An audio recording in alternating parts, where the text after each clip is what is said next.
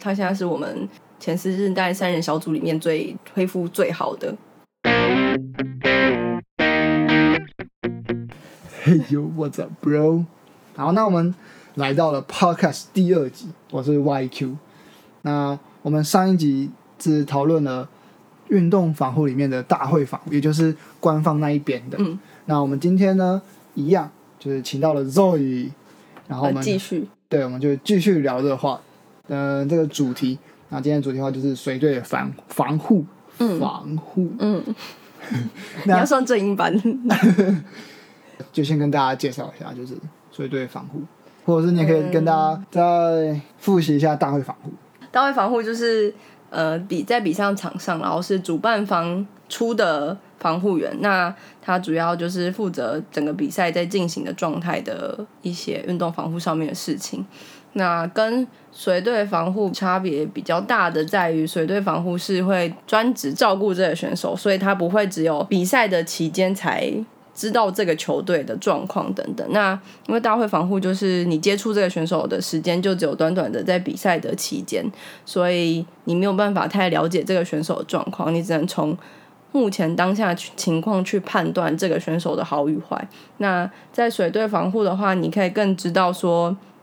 他前面的训练方式、训练的东西，然后或者是他前面是不是有一些受伤状况，那以及比赛的期间，他的比赛前、比赛中、比赛后，也这这里也有比赛前、比赛中、比赛后。那他其实跟大会比较不一样，所以这样听起来，水队防护它的精髓其实就不会是单纯在比赛的时候，对就会跟大会没错，跟大会比起来嘛。对，那我我虽然觉得就是非比赛，就比赛之前或比赛之后的东西是，就我觉得是水队防护面更精髓的。对那就先跟大家聊一下，就是在出队，就是他们在比赛的时候，那水队的运动防护员可以做些什么事情？好，那呃，基本上会看那个运动项目不太一样，像个人项目的话，防护员是一对一，但是团体项目防护员可能是一对多，所以呃，随队防护做的事也会比较不一样。那我自己比较有经验是团体的，所以我今天就可能比较针对团体的随队防护会做的事情。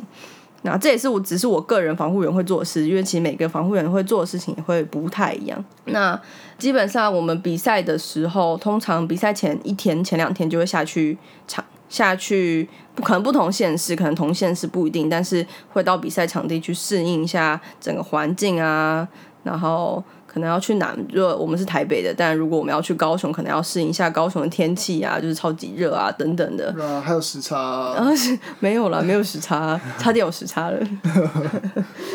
好，就是所以比赛前一天，其实嗯、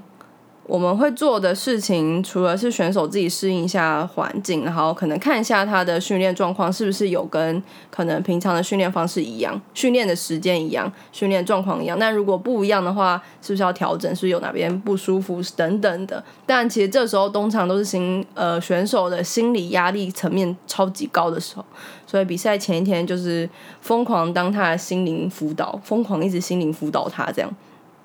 那因为我们体育班又都是呃大部分是女生，所以心思细腻，所以他们就蛮需要一些心理支持，就要一直跟他说：“哦，你很棒，你超级棒，你明天就是一定会赢，这样不要想太多什么等等的这样。”那所以我比赛前一天也会贴扎，但比赛前一天主要是以调整他们的身体状况跟他们的心灵层面的部分。对，这是前一天。那在呃比赛当天的比赛前，比如说真的要正式比赛的前一段时间，这时候可能就是要定一下他们的暖身啊，然后再做最后的调整啊，然后去确保他等一下的表现是 OK 的，然后贴扎等等的，这是在比赛前会做的事情。那比赛中的话，就是呃看有没有大会防护员会去跟大会防护员协调说，哦，如果等下比赛的时候有状况的话是。呃，大会防护员上呢，还是我们会上？通常如果大会防护员的话，我们都会让大会防护员先上。如果需要我们的帮忙的话，我们就会跟着他后面上。这样，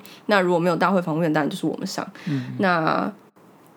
当然，比赛中还要注意，就是可能中场休息的时候，选手疲劳，就是要蛮 focus 在选手疲劳这件事情，因为有时候他们不会讲，或者他们那时候比赛情绪张力很高的时候，他们都忘记要喝水等等的，所以要稍微要盯一下他们比赛中整整体的表现，就是要蛮 focus 在每一个选手在做每一个动作的时候，是不是都达到他的目的跟他的他要的东西？那他有没有不小心刚刚怎么了？就是要蛮要蛮细心去观察到一些小东西的，就是这这些小东西都可能会影响到他的运动表现。那最后就是比赛后嘛，比赛就是有输有赢，所以比赛后赢的时候大家就是气氛超高，然后都不会去收操，所以这时候永远就是我啦，我就是会去盯他们，一定要收操，一定要伸展。就是一定要把所有事情解决掉、结束掉。那啊，情绪很就是很难过，输的时候也不会手抄，反正他们就是都不会手抄。不管怎样都不会说，只是理由不一样。对，就是很难过，不想收抄，然后大家就是很 down 这样，就是你还是要教他们手抄，收抄很重要，伸展很重要，收操跟伸展每个人都很重要。然后，但收操伸展可能冰敷完之后，隔天还有比赛。如果他是呃一直，他如果是一个循环循环的话，或是一直往上的比赛的话，可能明天的强度更高，或是等等的，或是他可能会是连好几天的比赛，所以回饭店之后的调整跟恢复就是超级对选手来说是非常非常重要。所以晚上就是我们疯狂疯狂就是调整所有选手的时间，嗯所以。真的不要太羡慕运动防护员，好像都一直出去外线市，我们都没有在玩，我们就只有球场跟饭店，永远的球场跟饭店，然后饭都是学生去买回来的，教练去订回来的，我们根本就没有踏出饭店，基本上是不会踏出来，因为没有空。这就是这就是我啦，我自己平常在水队的话，工作大概就是这样。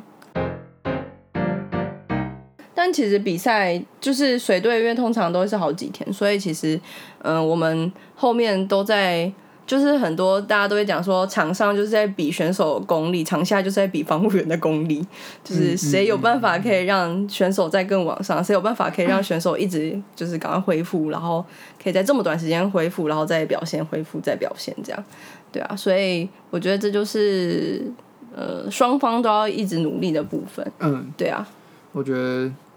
的确，我觉得这一块就是科学化的训练，嗯，就像是现在这些奥运啊，他们不只是比选手的能力，其实也是在比医疗背后团队医疗团队，然后科学团队的功力，没错。他会现在的运动比赛真的是以前有点像也是这方运动方面的科学竞赛、对军备竞赛的那种感觉。对，他就是已经是一个 team 跟一个 team 就是在比赛的感觉。对对对，只是嗯，真正在比赛的是选手，但其实他背后的东西就也是比赛的一个环节。没，错没错，嗯，就是运动科学，然后嗯包含防护员，嗯然后医学、嗯，物理治疗，嗯其实都会是很重要的部分。没错嗯，所以它就会是让科学又运动科学又更进步的原因，所以会很考验，就是就是科学的部分以外，就刚刚周宇说的，呃，场上是场上是比运动员，然后场下的话是比防护员，所以这就是刚反映到水队防护员他的重要性。对，嗯嗯嗯，嗯，它其实会是影响到你那个场上成绩一个一个其中一个很大的环节。对啊，其中一个环节，没错，对。是的，尤其是不只是单一场比赛，它如果是连续好几天的的比赛，对，甚至是一天里面就有分好几场，可能就有预赛、复赛，对。尤其可能游泳或者是攀岩、跆拳、跆拳道，嗯，那个人项目好像比较多会这样，嗯嗯嗯，嗯，就是场场跟场之间的恢复恢复，更重要，对，这个比这比天跟天之间更短，所以你更需要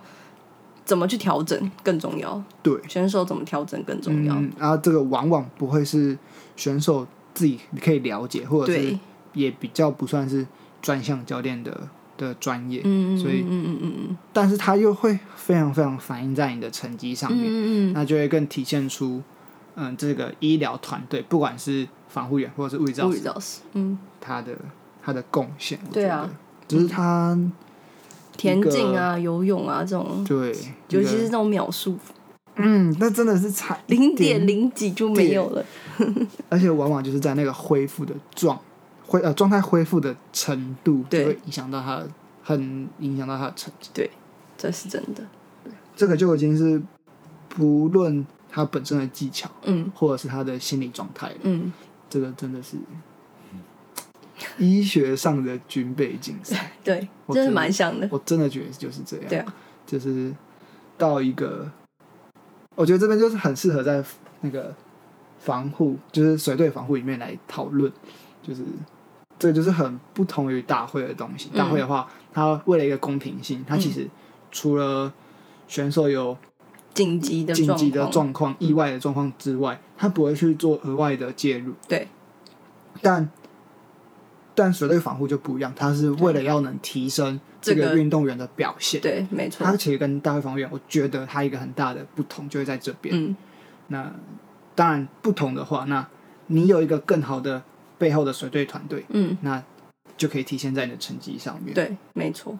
嗯，是的，就是这样。哇，好伟大哦，讲的好像真的很伟大哎。嗯，对，用“伟大”这个词呢我是不知道，但我觉得它的确就是会有它的重要性对性它的在，重要性跟它它存在的意义，嗯嗯嗯就是对啊，它就不会就是单纯只是运动员的东西而已。对，嗯，是的，酷，我觉得这真的是，这真的是要聊到随队这件事情才会讨论到，而且对啊，就会是一个，它又是跟成绩有关，对，就是蛮精华的部分。所以我就比较喜欢水队，嗯，应该大部分防护员都比较喜欢水队，怎么说？因为出大会，你跟就是。你对这个比赛的可能选手啊都不认识，所以你就只是比较像是坐在那边，然后提供他们一些协助。嗯，但是随队就是你真的很用心在这个团队上面尽了很多心力，因为不是只有比赛期啊，一定是从比赛前就已经放了很多心力在上面，你已经调整了很多哦。然后尤其是如果这这个球队又可以有机会可以表现的很好的时候，你就会对他们有一些。呃，你会呃，你会想要，你会想要更努力的去帮助他们，让他们在最后面可以拿到好成绩。嗯，对啊所以这整整段这这心路历程就会让让我们有一些成就感吧，我觉得。嗯，就尤其他们有真的有打出一些成绩的时候，对啊，就是他们开心，我们也开心。嗯嗯，对啊嗯嗯分享一下水队有什么有趣的故事吗？没有有趣，但是有很累的，呃，有有有很就是呃考验我的能力的时候，哭要哭要哭这个故事真是偶，就是真的是蛮要哭要哭 没有要哭，没有要哭，不会哭，不会哭，不会哭。要哭了怎么办？呃，没有卫生纸。好啊，就是，呃，就是，呃，因为我们体育班有手球队，那那我们的手球队其实人数算是刚刚好，就是在比赛的时候算刚好，没有没有可以替补了。所以，呃，在比赛前的时候，其实大家压力都蛮大，因为这个比赛蛮重要，算是高中生最重要的比赛。那我们的人数又少，但是我们今年又是算练得很不错，就是大家学学生自己很团结，然后也练得很不错，然后是我们在比赛前的时候，其实整个集训的状况都超级好，然后蛮有机会可以拿到蛮好的名次，就是蛮我们我们都蛮看好他们的，嗯对。然后，但因为人数刚好，所以其实他们其实都多多少少都是有受伤的状态，都是已经有一些伤在了吧。因为基本上他们是完全没有人可以替补的，嗯他们只有七个，所以我们就是把这些伤控制住，然后让他们去继续比赛，这样。那很就是，唉，在比赛前几天呢，就有一个学生呃不小心扭了他的膝盖，然后这时候如果是 PT 或是 AT 听到，应该就会觉得啊这样。我那时候就是 呃，怎么扭到了呢？就这样给他扭下去了，然后直接大肿，所以我想说死定了。呃，最后抽了有抽积水，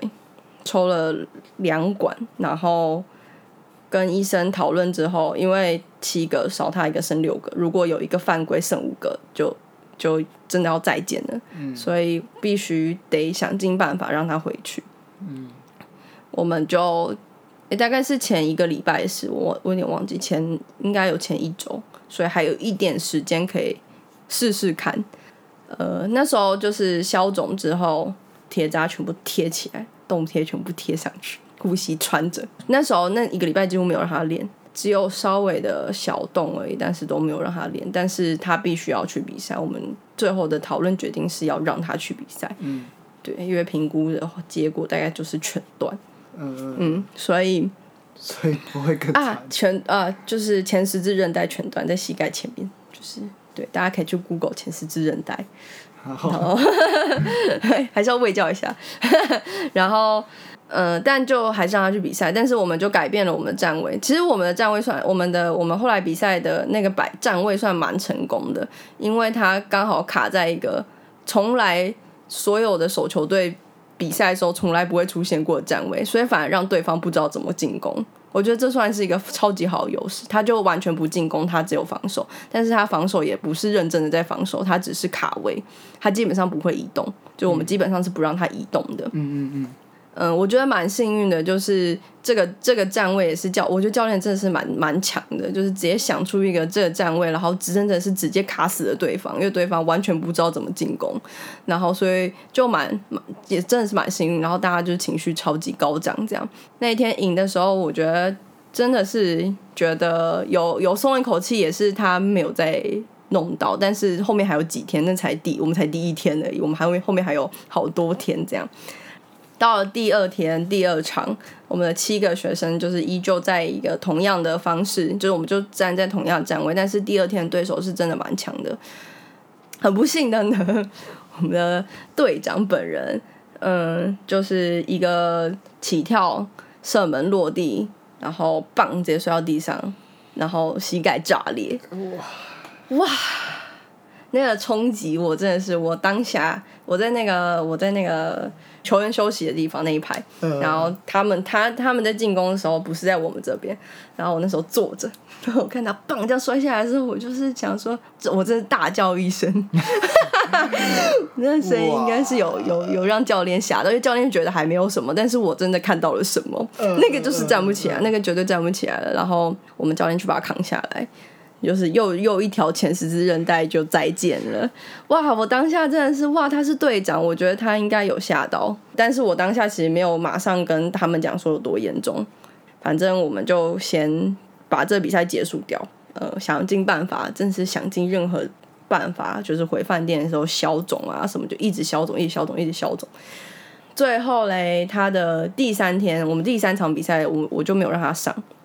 基本上不可能啦。对，然后但那一天就可以发现，呃，这个队长非常非常的想上场，然后他又是我们的得分的主力，他真的是主力，他真的很棒很强。但我觉得他很棒，是他在场下会一直把自己的声音传到场上去，让队友知道说没关系，我还在你们，我还在场上的那种感觉。对我第二第三天真的是看到快哭了，Oh my god！哦，但是他其实到后后后半天已经不太会痛了。因为总消总消的差不多了，嗯他就不太会痛了，所以大概也就知道大概是全断了。对，所以跟跟大家就是稍微小介绍小科普一下，对刚聊到十字韧前十字韧带，然后就这种韧带类的、啊，嗯，你如果是轻微到中等损伤，撕裂还没有到完全断掉的，藕断丝连的藕，断丝连还有扛膝的部分的时候，它会是一个非常非常疼痛的，就是你就算肿胀期过了，就是急性期过了之后，还是会很痛。但如果是完全断裂，就是他们分得干干净净的时候，一开始的疼痛其实是来自于肿胀，会让你的周边的受气感受到那个挤压，然后疼痛。但呃，等挤压比较消除之后，你的疼痛就会立刻下降很多。嗯，那如果你感受到疼痛没那么多，嗯，就恭喜你，就是恭喜你就是再见，对，就是不用烦恼可，以去看医生了。这样对对对，可以先去排一下就是检查了。就是他们就是分的很干净，对，就是没有藕断丝连，超级对断干净。然后对，那就是韧对，带。就是韧带，肌腱也是韧这样了。对啊对啊，就是嗯软组织撕裂的部分或者断裂部分。嗯然后如果你有听到“啪”一声的话，哦那通常就是断。嗯嗯，所以如果有一个嗯呃运动员或者病人来，然后他跟我们说他可能是扭伤嗯的话，我们通常很快就会问一句说：“那你有没有声音你有没有听到声音？”对对对，他会是一个嗯，其中一个我们去判断他伤势严重程度的一个依据。对，没如，果后续就还是会做其他的评估。是那当然还有就我刚说的，你在过了肿胀期之后，你疼痛的程度也会是我们其中一个去判断的嗯依据之一。嗯嗯嗯嗯，对。那请继续。第三天，因为我们就是剩少一个人，就是七打六，但要记得六个人里面有一个是断的。真的可以做事的只有五个，有个守门员，所以真的可以攻击的只有四个，所以你可以知道那四个压力有多大。然后再加上，其实后面回去之后，那四个的伤跟那四个需要调整跟恢复的东西更多，因为他们扛了更多更多的东西在身对，他上，们楼顶会大。非常非常多。嗯，所以就也真的花了很多时间在调整他们四个。就是我也不能全部把重心放在队长，因为还有那四个小朋友。嗯，然后那四个小朋友其实原本也都自己多少都有一些伤，所以都要顾这样。然后呃，最后一天就有让他回去，哦，我们中间有休一天，然后最后一天要拼，我们拼三四名的时候，最后决定让他回去，贴扎也是全部贴起来，弹弓全部上，嗯，就是把它卡死在那边，然后做一些功能性回场这样。对，但我我那时候其实挣扎很久，不确定自己做的这这这件事到底好不好，或是 O 不 OK，因为就是我其实在理智上知道说他不能上，因为他就是短。理智上，但是我的内心就是一直在纠结着。我知道他很想上，这也是最后一场比赛了，又是三四名，所以我后来的决定就是好，那我让你回去。是把，但是我所有的防护措施都做满。对对，但对，但是我限制他不可以，就我限制掉他的一些动作。到最后，我们让我就让他上，可是他的他的角色就一样，他的角色不是摆，不是不是防守，因为他在防守端会一直想去抱人家，所以我们后来就禁止他在防守端，他就在攻击端，另外一个在防守端，我们就一边站一个。一边站一个啊没有最后一天，最后一天已经不是一边站一个，因为最后一天的人不够，所以其实一个礼拜前断掉那个学生是有有起来动的。他在要比赛前，我有帮他做一些评估测试，确定他什么事情可以做，什么事情不可以做，跳不行，不让他跳。所以就是其实就只有进攻端是